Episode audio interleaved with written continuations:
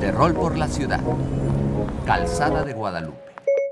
La Calzada de Guadalupe es el andador más grande de Latinoamérica, con aproximadamente 3 kilómetros de longitud, que abarcan desde el Mercado Hidalgo, cruzan la Plaza de Armas, después la calle Ignacio Zaragoza y la Avenida Juárez, hasta terminar en la Basílica de Guadalupe.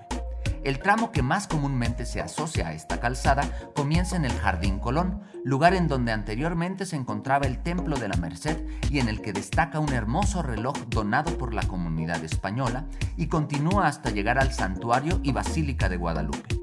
Durante el siglo XIX, en especial en las últimas décadas, se fue configurando el hermoso conjunto arquitectónico que adorna este tramo de la calzada de Guadalupe, que se nombra así durante el porfiriato.